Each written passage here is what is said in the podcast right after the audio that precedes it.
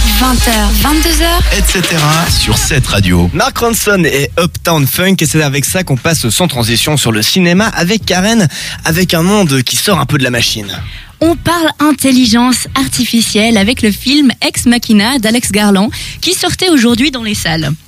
Alors je sais pas si vous, vous comptez le voir, moi en tout cas, il n'y a pas de doute. Il a l'air tellement bien. Ça a l'air énorme. Donc c'est l'histoire de Caleb, un jeune employé d'une grande entreprise informatique qui est sélectionné pour passer une expérience. Alors il se retire dans un coin perdu en montagne auprès de Nathan, PDG milliardaire de l'entreprise.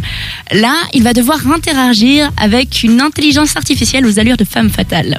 Mhm, J'ai vu les photos. Ah. Vous la sentez venir le sexbot là Elle est très belle. Mais du coup, euh, ça a l'air vraiment génial. Euh, donc l'intelligence artificielle, c'est un thème qui, qui date pas d'hier. Euh, elle a inspiré, effrayé et fait fantasmer bon nombre de gens, dont moi. Moi aussi.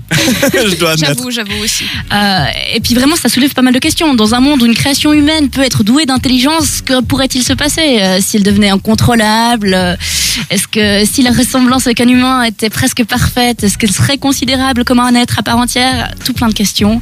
Quel type de relation entretiendrait-elle avec les humains Plein de, plein de choses. C'est des questions philosophiques que tu nous C'est poses. ça. Mais oui, mais c'est, c'est- moi je trouve ça fabuleux. C'est la, la philosophie de la science-fiction. C'est, euh, c'est incroyable. Ah parce oui, on peut en même- disséquer toute la soirée avec ça. que En même temps, tu te prends la tête alors que ça n'existe même pas. Je trouve ça fantastique. En même temps, ça n'existe même pas, mais plusieurs films ont pu déjà prouver que ça n'existe pas, mais ça va exister. On prend un exemple tout bête, si je reprends Men in Black, premier du nom, ils avaient, à l'époque où le film était sorti, prévu l'arrivée des mini-disques. Alors qu'ils sont pas restés très longtemps, effectivement, mais il y a eu des mini-disques quelques années après.